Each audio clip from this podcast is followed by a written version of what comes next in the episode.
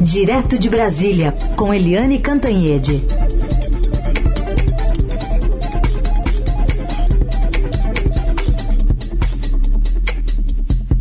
Oi, Eliane, bom dia.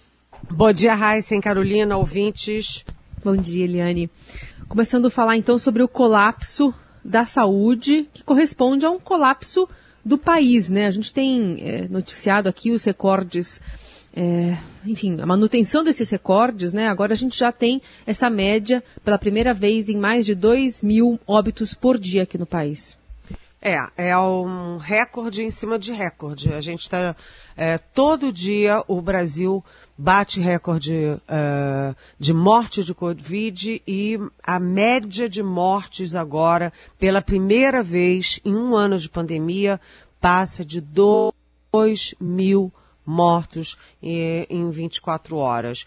Ou seja, é, é uma tragédia e o pior é que isso continua aumentando. Não significa que chegamos a 2 mil mortos de média e vamos ficar por aí. Isso continua é, piorando. Por quê? Porque o governo federal é negacionista, continua negacionista, porque os governadores muito pressionados né, muito sem o apoio, sem uma orientação central. Batem cabeça, fecham, depois abrem, porque a população não leva a sério o isolamento social, que é a grande vacina antes de ter doses é, suficientes de vacina e porque a vacinação efetivamente está muito lenta, né? Então a gente tem uma vacinação a conta gota, chegando ali a 5% é, da população e o isolamento no território nacional é de apenas 34,4% todo o mundo, né, no exterior, no cenário internacional, todos os países que fizeram lockdown a sério, que evitaram a circulação de pessoas, também conseguiram evitar a circulação do vírus tiveram bons desempenhos à custa de lockdown, de restrições de circulação, de toques de recolher, de todas essas coisas. E o Brasil não faz, não faz pelo negacionismo que é ignorante e criminoso. 108 países, eu vou repetir, eu sempre gosto de repetir os números quando eles são assim impactantes. 108 países já barram brasileiros porque o Brasil, nesse momento, é considerado o epicentro da pandemia. Quando a gente olha a nossa manchete do Estadão, nossa meia capa do Estadão hoje, o título é Colapso. Né? O Brasil enfrenta a sua maior crise sanitária e está ali um mapa, o mapa do Brasil com a taxa de ocupação dos hospitais. O Rio Grande do Sul, por exemplo, tem 100% dos leitos de UTI ocupados. Uma pessoa hoje que tenha Covid, né, que tenha algum outro problema, como a minha mãe teve, inclusive em São Paulo, né, se tiver um AVC, se tiver um infarte, se tiver um, é, um, um pico de, uma, de um câncer, por exemplo, não tem UTI. As pessoas já morrem em macas, é, pelos corredores, em emergências, é, em enfermarias, porque não tem UTI. Se no Rio Grande do Sul a gente já chegou a 100%, a gente é, em São Paulo chega a 89%, no Espírito Santo 89%, em Sergipe 89% e pior, em Pernambuco, Rio Grande do Norte, a gente já tem 96% dos leitos de UTI ocupados. Gente, só um estado, que é Roraima, está abaixo de 80% dos leitos ocupados. Está com 73% dos leitos ocupados, o que também não é nada é, uhum. tranquilizador. Ontem, o líder do governo na Câmara, o deputado e ex-ministro da Saúde, é, Ricardo Barros, disse que a situação do Brasil é confortável. Eu gostaria que o deputado Ricardo Barros, que já foi ministro da Saúde, que, que é médico, olhasse na cara dos colegas dele, médicos, nos, eh, na cara dos enfermeiros, das vítimas que estão nos hospitais jogados e das famílias dos 280 mil mortos, 285 mil, 136 mortos, e falasse, gente, a situação é confortável. Não, meu senhor, não é confortável. Bom, não bastasse esse quadro todo aí que você traz, Eliane, eh, a gente está numa situação de ter, não sei se ter é a palavra, dois ministros da saúde, porque o ministro Pazuello ainda é oficialmente ministro e Marcelo Queiroga oficialmente ainda não assumiu. Quem que manda? É, é estranho porque você está vendo que o velho ministro Pazuello ele, ele era um homem errado, na pasta errada, na hora errada, né? Um general da ativa no Ministério da Saúde no meio de uma pandemia. E ele parece que não tem o menor senso de, é, de espaço, né? De espaço, de, de oportunidade. Porque não tem o menor sentido o ministro que foi demitido pelo presidente da República participar de eventos do Ministério da Saúde como se fosse protagonista. Ele não é protagonista e ele não está mais nessa peça, não está mais nesse palco. É uma situação é, vexaminosa a passagem do Pazuello no Ministério da Saúde é vexaminosa desde o início, o tempo todo e agora no final. O ministro demitido que vai para é, os eventos e fala e, e enfim, é, é assustador isso, entendeu? Alguém tem que dizer, meu senhor, se manca, hein? Agora, o fato é que o Pazuello, depois desses meses todos seguindo aquela máxima de o presidente manda e eu obedeço, o que deixou os meus, as minhas fontes militares muito incomodadas, é, com a vassalagem, agora o Pazuello, ele está fazendo um ajuste no discurso dele.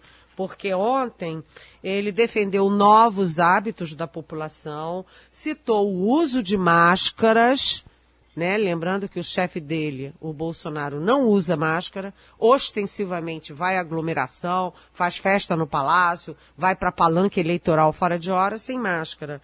É, defendeu lavar as mãos e o ministro também falou de, de afastamento social. Defendeu o afastamento social, que é tudo que o Bolsonaro não faz. E, aliás, o Bolsonaro é, trabalhou contra o tempo inteiro do afastamento social. E o ministro que saiu e, me, e ainda não entendeu que saiu, o Pazuello, ele diz que é, defende inclusive novos hábitos de horário. Ou seja, ele de forma meio tortuosa, ele acabou defendendo o próprio toque de recolher que o Bolsonaro combate de manhã, de tarde, de noite, o tempo inteiro. Agora, vamos ao novo ministro que não assumiu, quer dizer, um novo ministro que também está no limbo, porque é o novo ministro não assumiu, que é o cardiologista Marcelo Queiroga. Enquanto o Pazuello vai se distanciando do Bolsonaro e falando a favor do combate da pandemia, coisa que ele nunca fazia, agora o Queiroga faz o caminho oposto, porque o Queiroga, que defendia é, isolamento social, que defendia uso de máscara, essas coisas todas, agora ele vai ajustando o seu discurso para ficar mais e mais e mais próximo do Bolsonaro, dos bolsonaristas que o apoiam nas redes sociais e, portanto, do negacionismo. Né? Isso é muito perigoso. É muito perigoso, porque a gente tem um colapso. Se esse ministro novo entrar na onda negacionista, aí está tudo perdido mesmo, né? É, é, inacreditável. Agora, eu queria aproveitar que eu estou falando dos ministros, né? O Pazuello e o Queiroga. Se você tem dois, é porque você não tem nenhum no comando, afinal das contas, quem manda? Eu queria falar o seguinte. A história e o Brasil vão sempre carregar uma pergunta. E se o Bolsonaro tivesse mantido Luiz Henrique Mandetta. Né? A pesquisa Datafolha mostrou que a melhor avaliação do governo na pandemia foi quando Mandetta era ministro e o Ministério da Saúde chegou a ter 76% de aprovação. Agora isso caiu Oi. para 28%. Então, e aí é o seguinte, será que o Mandetta, será que o Mandetta é, ficando isso teria mudado ou não? Nunca saberemos, mas há todos os indícios que sim, o presidente, em vez de preservar o combate à pandemia e preservar o ministro, ele teve ciúme do ministro e demitiu o ministro porque o ministro era muito bom. Eliane Cantanhede está conosco, né, respondendo também as perguntas que vocês enviam para cá com a hashtag Pergunte para Eliane. Chegou uma de longe, Eliane, do Jonas de Hannover, na Alemanha, e ele está com um olhar sobre essa responsabilidade, talvez internacional, do país ser justamente, justamente o epicentro da, da pandemia nesse momento. Então, ele quer saber se é, você acha possível, no futuro próximo, o Brasil se tornar alvo de sanções internacionais devido à sua ineficiência no combate à pandemia e transformação em celeiro de novas mutações do vírus. E se sim, que tipo de sanções seriam possíveis? Oi, é, Jonas, eu já vou pegar carona na sua pergunta, você é muito bem-vindo, mas também para fazer uma correção, porque na minha primeira resposta de hoje, eu disse que o líder do governo na Câmara, o Ricardo Barros, que foi ministro da Saúde, era médico. Ele não é médico ele é engenheiro civil. Talvez por isso ele possa ser capaz de dizer que a situação do país é confortável. De confortável não tem nada. Mas, Jonas, vamos lá. Excelente pergunta, porque sim, né? É, quando a gente vê o histórico do governo Bolsonaro no ambiente internacional, é um desastre completo, né? O Brasil se tornou um párea internacional por causa da política é, externa é, equivocada, que levou o Brasil a bater de frente com a Alemanha, com Noruega, com a China, que é o nosso maior parceiro comercial, com o Chile, com a Argentina, e o Bolsonaro se pendurou não num país, mas numa personalidade que era o Donald Trump, que perdeu a eleição. Então o Brasil se afastou de todos os seus parceiros tradicionais e se aproximou de um sujeito que perdeu a eleição. E além disso, você teve todas as queimadas, os movimentos internacionais, a mídia internacional cobrando tudo o que acontecia aqui na Amazônia, na cultura, na política externa. Então, um horror. Né? E agora você tem o Brasil sendo ali o que você chamou de celeiro das novas cepas mais letais, mais rápidas na transmissão e, é, e tudo fora do controle.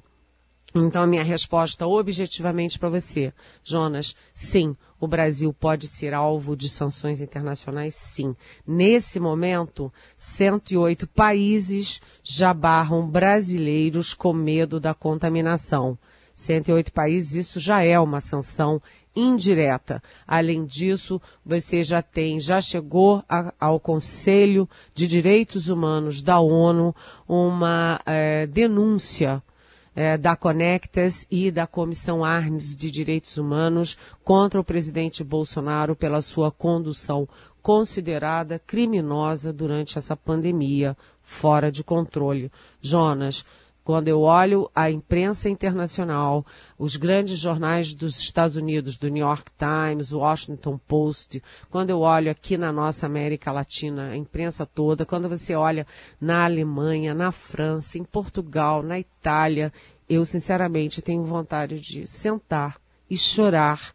E eu acho que você, como está no exterior, olhando de fora, você tem a noção de como é duro para a gente que está aqui dentro, não só pela pandemia, mas por tudo que a gente está passando nesse momento, Jonas.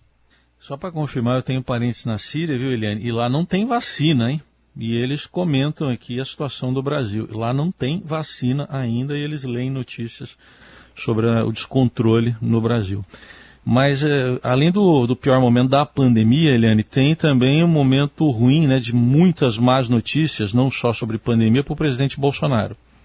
Sim, olha, Heisen, realmente uh, a situação do Bolsonaro também não está nada boa, porque você tem essa pandemia e está ficando cada vez mais evidente para a população brasileira que a, a, responsabilidade dele é enorme, tanto que o Datafolha registrou 56%, olha, 56%, considerando que Bolsonaro é incapaz de liderar o país. Né? Além disso, você tem a inflação que aumenta, a inflação, inclusive principalmente dos preços de alimentos, do preço do material de construção.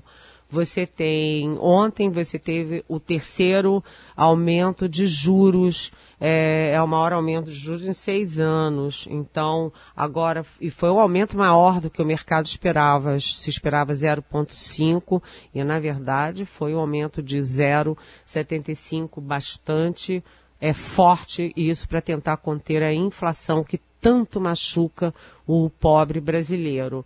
É, agora o, o, senador Flávio Bolsonaro, que é o filho 01 do presidente, perdeu nesta semana dois julgamentos importantes no Superior Tribunal de Justiça, o STJ. É uma má notícia. É, tem também a CPI da pandemia, que está, vamos dizer assim, é, pululando. E por último, a gente tem o ex-presidente Luiz Inácio Lula da Silva no cangote do Bolsonaro, ameaçando a reeleição dele. Portanto, é o pior momento da pandemia e é o pior momento de Jair Bolsonaro. E falando da CPI da pandemia, a gente conversou agora há pouco com o deputado Marcelo Ramos, né, que é o vice-presidente da Câmara, ele que teve um discurso logo no início muito enfático sobre essa transição ali de, de ministros né, da saúde, dizendo que não, não tinha que se ter paciência para ensinar alguém a ser ministro num momento como esse. Mas ele falou que agora não é momento de CPI, não, por mais que isso esteja ali a cargo do, do Senado que, que você tem para dizer da gente? Arrefece mesmo essa, essa pressão sobre o presidente do Senado, Rodrigo Pacheco, agora?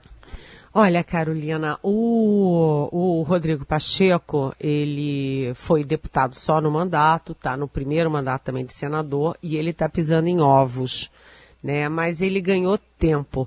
Ganhou tempo por quê? Porque teve uma troca do ministro da Saúde. Então ele ganhou discurso para os dois lados ele, quando chegam para ele, os que pressionam para ter a CPI, né? Ele vai ter agora um encontro que não ficou certo se é amanhã ou se é na segunda-feira, um encontro presencial com o senador Randolfo Rodrigues e para é, os que pressionam a favor da CPI, né?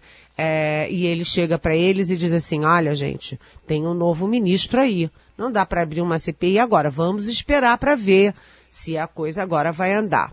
E do outro lado, aqueles que pressionam para enterrar logo a CPI, enterra logo essa porcaria, ninguém mais fala nisso.